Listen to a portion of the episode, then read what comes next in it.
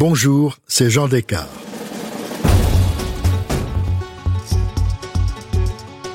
Aujourd'hui, je vous propose de découvrir une série d'été inédite, imaginée par ma consoeur Laure d'Autriche.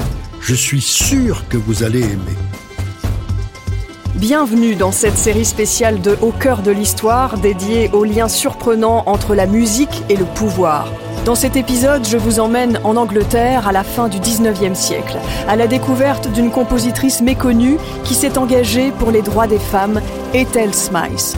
Son talent surpasse de loin sa renommée.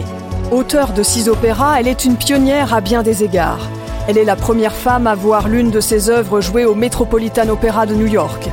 C'est aussi une femme indépendante, tenace, engagée en politique, qui s'est battue pour que les femmes anglaises puissent obtenir le droit de vote avec la ferme volonté de mener de front engagement politique et carrière musicale.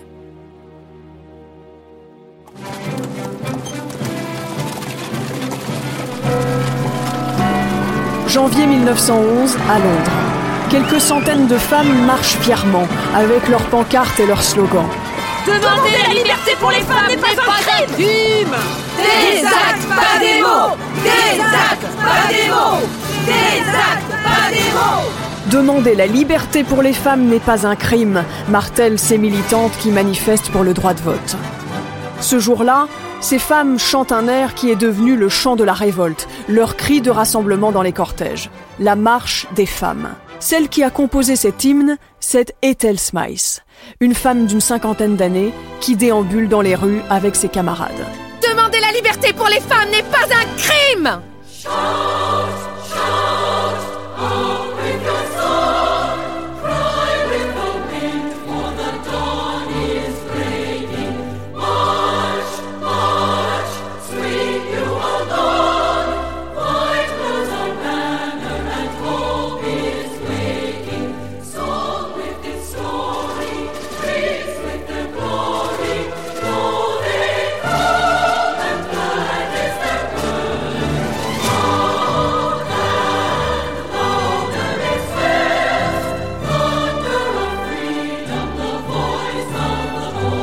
Ethel a rejoint le mouvement un an plus tôt, au sein de l'Union sociale et politique des femmes, une organisation féministe. Mais elle veut faire plus. Alors elle promet de mettre entre parenthèses sa carrière et de consacrer les deux prochaines années de sa vie à la cause des femmes. Elle rejoint les suffragettes. C'est ainsi qu'on les appelle. L'organisation, fondée par Emmeline Pankhurst sept ans plus tôt, en 1903, prône des actions plus radicales. Les suffragettes se démarquent des mouvements existants par leur utilisation plus prononcée de la provocation et des grèves de la faim. Elles luttent pour obtenir le droit de vote et sont prêtes à risquer leur vie pour obtenir l'égalité entre hommes et femmes. Les femmes compositrices sont à cette époque très peu nombreuses. Ethel Smythe est née dans une famille bourgeoise au milieu du 19e siècle, le 22 avril 1858. Elle est la quatrième d'une famille de huit enfants. Initiée à la musique par sa gouvernante, elle apprend le piano et compose des chants dès l'âge de 10 ans, sans vraiment être prise au sérieux. À cause d'une blessure à la main, elle ne pourra jamais devenir pianiste professionnelle. À 12 ans, elle le sait, elle le sent, elle sera compositrice. Elle étudie d'ailleurs la composition contre l'avis de son père, général d'artillerie dans l'armée britannique. Pas question de se laisser dicter sa conduite. À 19 ans, Ethel Smythe a bien l'intention de quitter l'Angleterre, discrètement, déguisée en homme, pour se rendre en Allemagne étudier. Et elle n'a pas peur d'affronter son propre père, comme elle le raconte scrupuleusement dans ses mémoires. Après une période de vains efforts pour vaincre sa résistance, Devenu tellement radical qu'il n'était plus possible d'aborder le sujet du tout, j'ai décidé d'adopter délibérément les méthodes utilisées des années plus tard pendant la guerre par d'autres femmes qui, après avoir fait l'expérience de tous les préjugés masculins, pensaient que c'était alors la seule voie possible vers la victoire. J'étais déterminée à leur rendre la vie si insupportable à la maison que mes parents seraient obligés de me laisser partir. Je dis mes parents, mais là encore, je sentais que Quoi que ma mère puisse dire en public, elle était secrètement avec moi.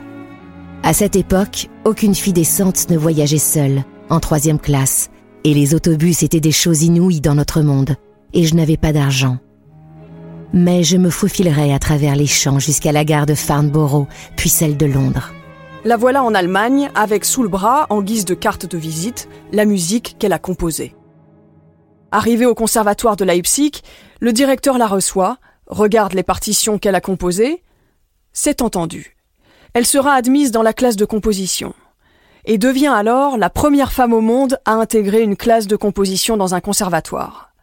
À Leipzig, elle donne son premier concert et fait jouer alors son opus 1 qu'elle écrit à l'âge de 26 ans, un quintet à cordes avec deux violoncelles.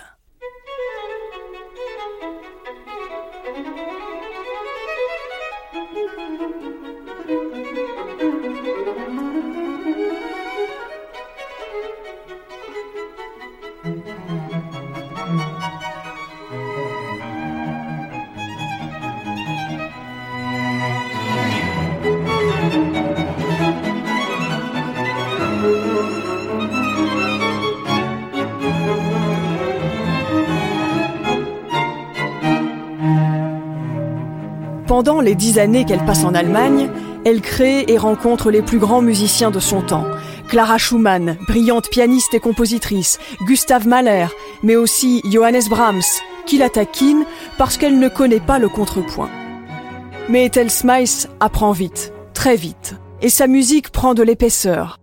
L'influence de Brahms se fait sentir dans la Messe en Ré, une des œuvres majeures d'Ethel Smythe, notamment dans la forte présence du chœur même si elle développe une vision personnelle de ce que doit être un office d'église. Sa messe frappe par son énergie, sa dramaturgie, cette atmosphère mêlée d'inquiétude et de ferveur.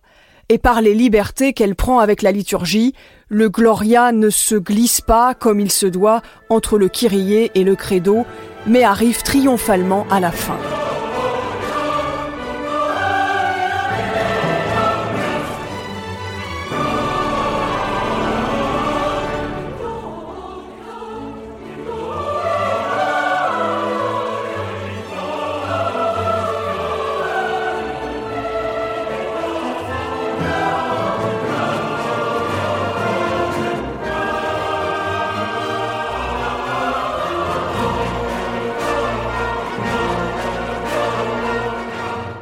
Il y en a un autre qui encourage la jeune Ethel à suivre sa voie. C'est l'immense compositeur russe Tchaïkovski, qui s'exprime à son sujet dans ses mémoires. Monsieur Tchaïkovski, encore une photo s'il vous plaît Et que pensez-vous d'Ethel Smythe Mademoiselle Smythe est l'une des quelques compositrices qui comptent parmi les personnes qui travaillent dans le domaine de la musique. Elle a composé plusieurs œuvres intéressantes, dont j'ai entendu la meilleure, une sonate pour violon, extrêmement bien jouée par la compositrice elle-même elle a donné la promesse pour l'avenir d'une sérieuse et talentueuse carrière.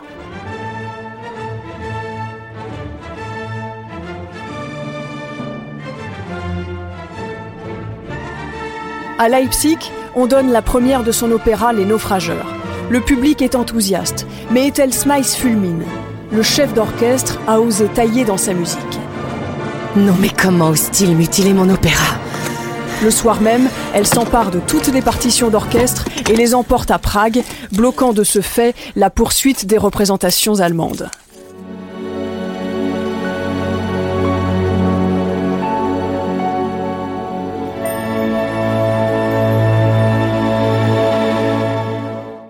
Au même moment, des critiques reviennent aux oreilles de la compositrice. Toujours les mêmes critiques, lancinantes. Ses compositions sont trop masculines pour une femme et son style, entre post-romantisme et modernité, n'est pas du tout ce qu'on attend d'une femme. Mais écrire de la musique de salon, très peu pour elle.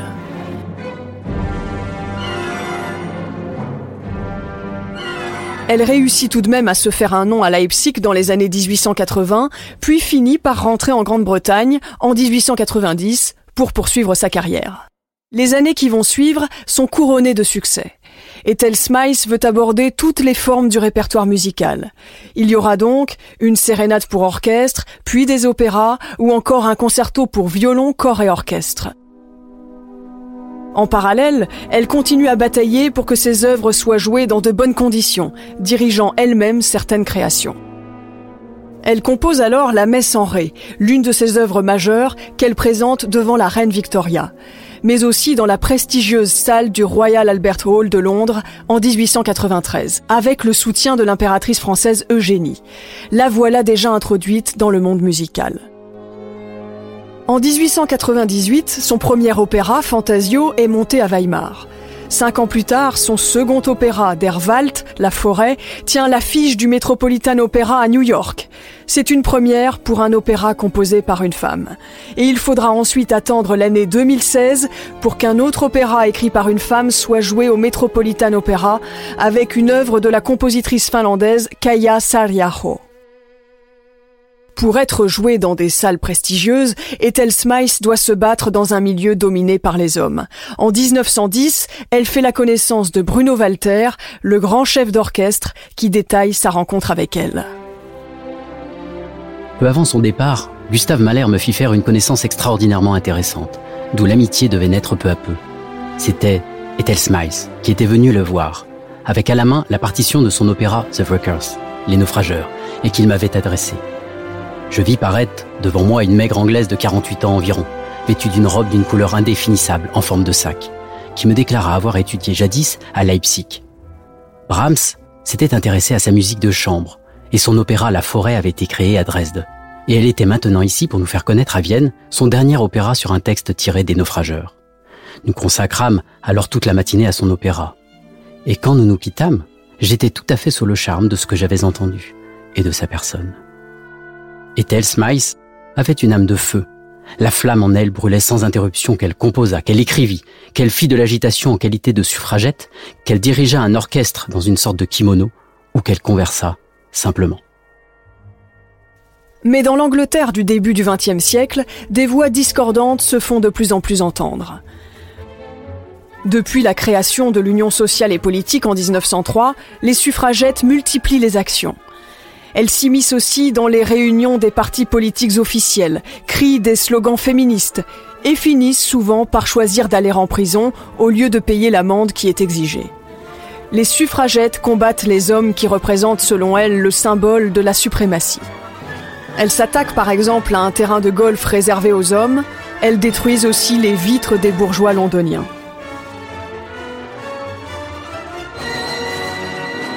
C'est en 1910 qu'Ethel Smythe rejoint le mouvement après que deux de ses amis lui ont fait découvrir l'organisation féministe. Dans la vie, Ethel Smythe ne ressemble pas aux autres femmes. Elle joue au golf, elle chasse, elle fait aussi du vélo, activité scandaleuse pour une femme à l'époque. Elle ne cache pas non plus son attirance pour les femmes et elle tombe sous le charme d'Emmeline Pankhurst, la responsable du mouvement des suffragettes, qu'elle accompagne à des rassemblements.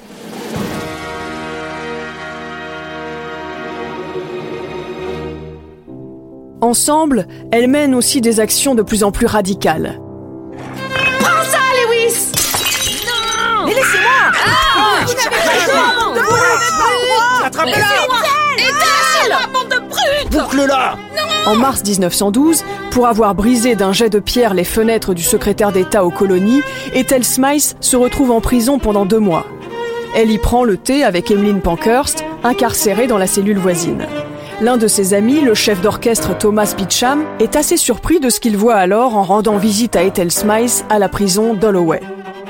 Quand je suis arrivé dans la cour principale de la prison, le gardien était pris d'un fou rire. Il m'a dit Entrez dans le quadrilatère.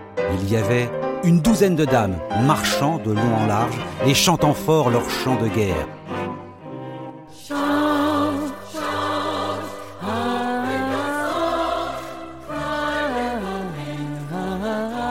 Le gardien me montra une fenêtre où se trouvait Ethel.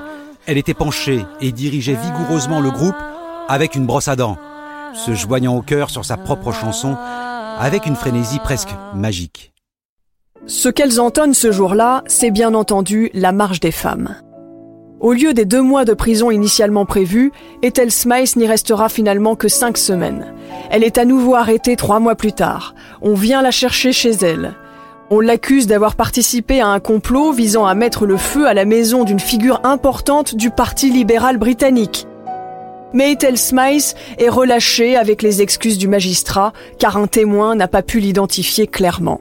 Furieuse de son emprisonnement illicite, elle publie une lettre dans la presse nationale.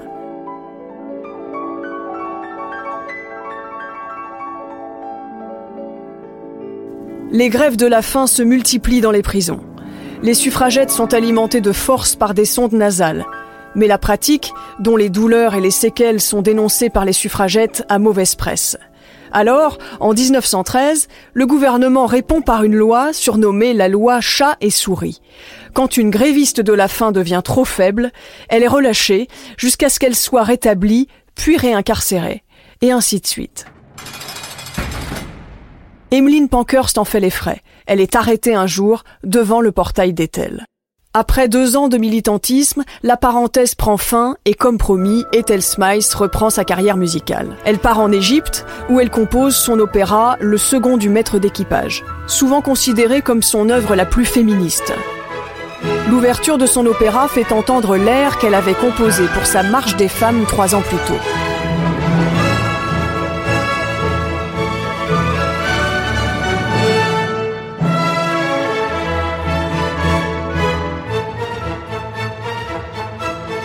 La Première Guerre mondiale, qui commence en 1914, marque un tournant.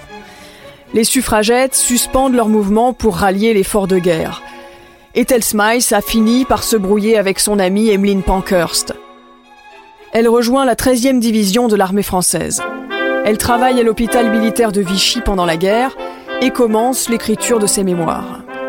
La guerre a bloqué les représentations de ses œuvres prévues en Allemagne. Une fois la guerre finie, en 1922, elle publie un cycle de mélodies françaises qui est joué au Festival de Salzbourg en Autriche. Au début du mois de janvier 1918, en Grande-Bretagne, le droit de vote est enfin donné aux femmes, mais seulement à partir de l'âge de 30 ans. À l'époque, Ethel Smythe est toujours en France. C'est avec difficulté qu'elle réussit à retourner en Angleterre. Voilà venu le temps des honneurs. Ethel Smythe est anoblie en 1922. Elle est faite chevalière de l'ordre de l'Empire britannique et devient ainsi la première compositrice à obtenir ce titre. Elle sacrifie tout à la musique. On ne lui connaît aucune relation de longue durée. En 1930, alors que sa symphonie chorale La Prison est créée à Londres, la compositrice alors âgée de 71 ans tombe amoureuse de l'écrivaine Virginia Woolf. Ce n'est pas réciproque. Elles vivent alors une amitié, s'écrivent pendant plus de dix ans, jusqu'au suicide de Virginia Woolf en 1941. À la même époque, la surdité dont Ethel Smythe est atteinte depuis une vingtaine d'années devient plus sévère. La voilà frappée de la même maladie que le grand Beethoven. Très affaiblie, Ethel Smythe s'éteint trois ans plus tard, en mai 1944, à l'âge de 86 ans. Ethel Smythe laisse derrière elle un concerto, six opéras, des symphonies, des hymnes, mais aussi une autobiographie en neuf volumes. Malgré toutes les distinctions qu'elle a reçues, ses œuvres ne sont alors quasiment plus jouées en concert. Il faudra attendre 2017 pour que son œuvre réapparaisse. Les États-Unis organisent notamment la première mise en scène d'un de ses opéras et assurent en 2018 la création mondiale de sa toute dernière œuvre, écrite en 1930. Shout, shout, up with your song, cry with the wind for the dawn is breaking.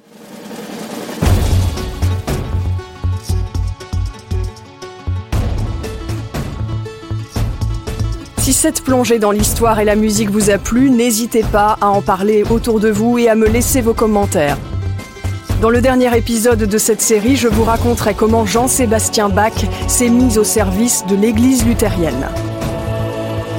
Les musiciens face au pouvoir est une série spéciale d'au cœur de l'histoire, écrite et racontée par Lord d'Autriche, produite par Europe 1 Studio avec Adèle Ponticelli et réalisée par Sébastien Guidis. Recherche musicale Benoît Valentin. Pour ne rater aucun épisode, abonnez-vous sur Apple Podcast ou vos plateformes habituelles d'écoute.